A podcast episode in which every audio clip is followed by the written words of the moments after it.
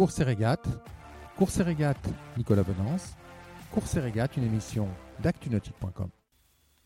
Bonjour et bienvenue à vous dans Course et Régate. Alors bonne nouvelle hein, sur ce neuvième Vendée Globe, Vendée Globe 2020-2021. Il y a il y a deux heures à peine, les 33 euh, skippers ont été notés bons pour le départ, euh, puisque les tests PCR passés par ces skippers à 48 heures du départ de la course ont établi que les 33 inscrits étaient tous négatifs à la Covid-19.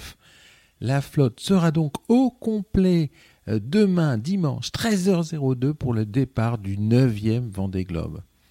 Aucun cas positif à la Covid-19, aucun cas contact. Les 33 skippers ont échappé de fait à l'épée de Damoclès qui oscillait au-dessus de leur tête, une formidable nouvelle pour les marins. Euh, les marins qui auraient pu être empêchés de participer à cette course après des, mois d'entraînement et de préparation. également une très bonne nouvelle pour tous les acteurs de ces projets, notamment les partenaires, euh, partenaires qui euh, s'engagent parfois jusqu'à 4 ans à l'avance sur, sur un Vendée Globe. À cette occasion, Ivo Vinet, le président du Vendée Globe, a déclaré que le protocole sanitaire mis en place par l'organisation avait permis de préserver avec efficacité l'ensemble de la flotte.